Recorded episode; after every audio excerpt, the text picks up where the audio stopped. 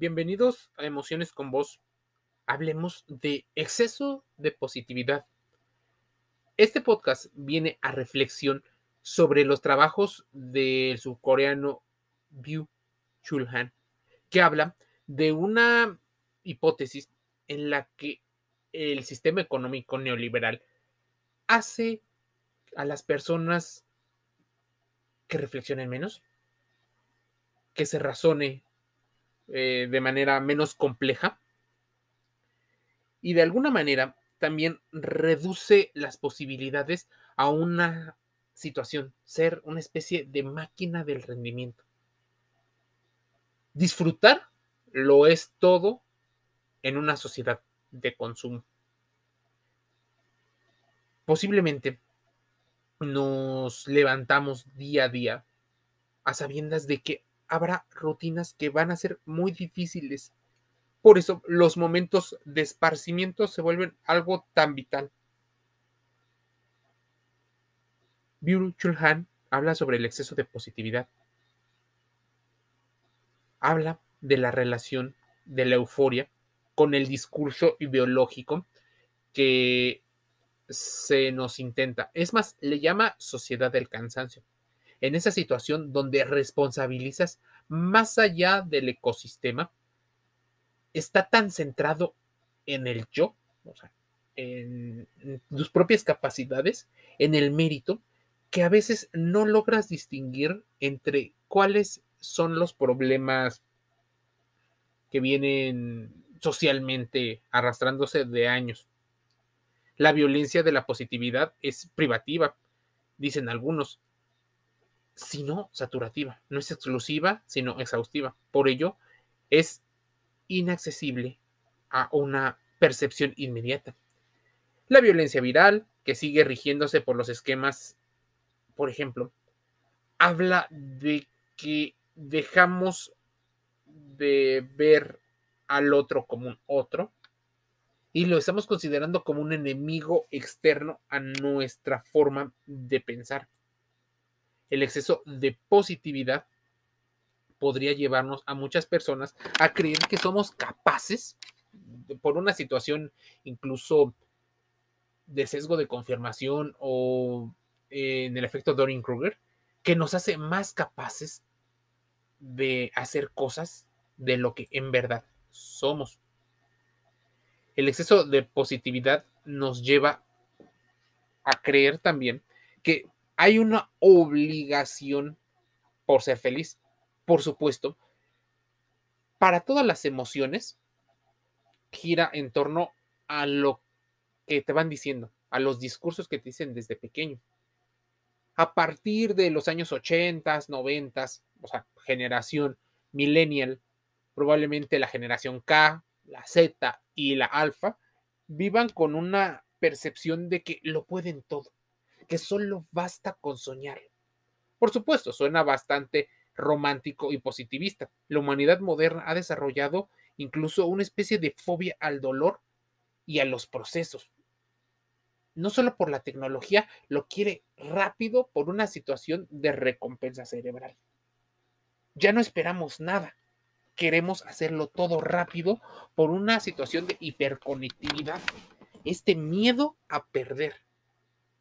Decía eh, el señor Herbert, que pasamos de una sociedad paliativa, pero el filósofo Bill Churhan critica eh, cómo el exceso de positividad y la imperante necesidad de estar siempre felices nos obliga a evitar cualquier eh, situación de de sufrimiento y nos lleva a una especie de anestesia permanente por esa tendencia postindustrial a ser no solo el producto, sino también el medio de producción.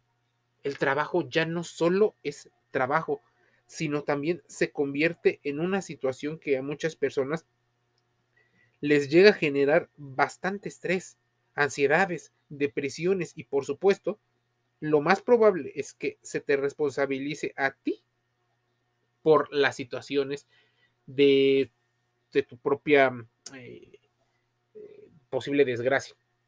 En la época postindustrial, el cuerpo no es una avanzadilla ni medio de producción. A diferencia del cuerpo en la sociedad disciplinaria, el cuerpo eh, intenta ser más hedonista, que se guste y que se disfruta a sí mismo sin orientarse a ninguna manera con un fin superior, como lo decía la teoría de Abraham Maslow.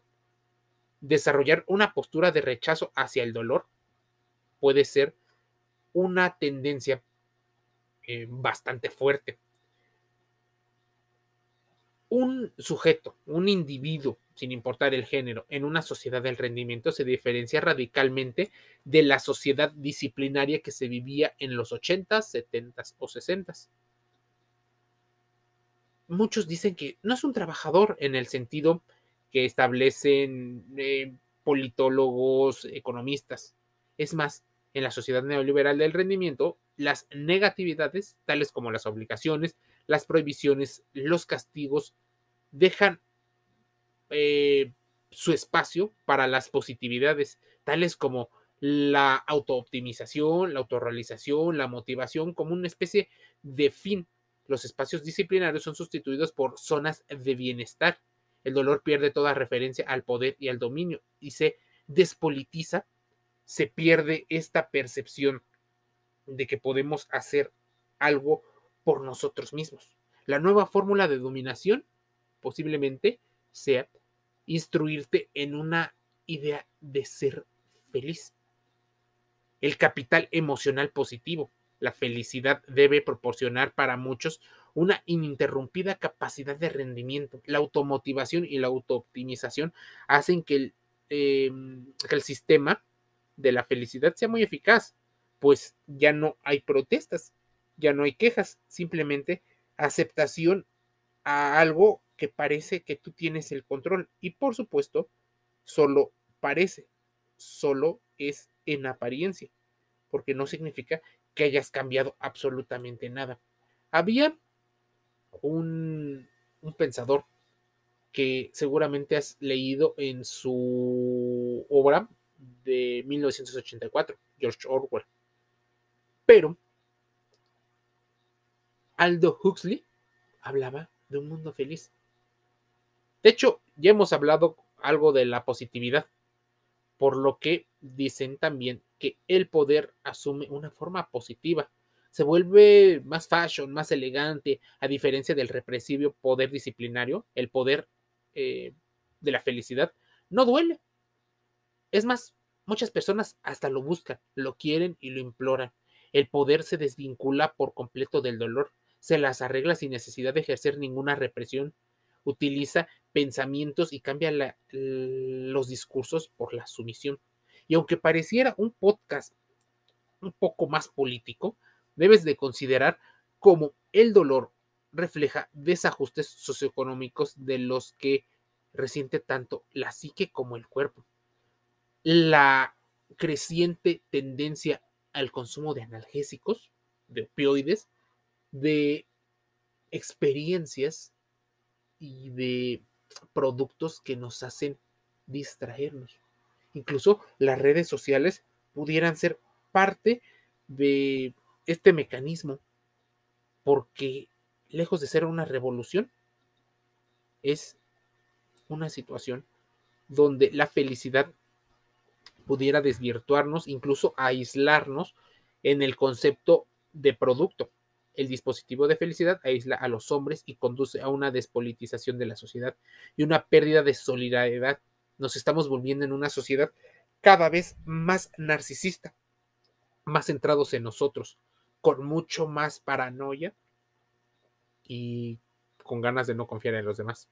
La felicidad pasa a ser un asunto privado también el sufrimiento se interpreta como el resultado de un propio fracaso y autoculpa, que por supuesto se cura con otros productos y servicios que alguien más te ofrece. Por eso, en lugar de revolución, lo que hay es una depresión.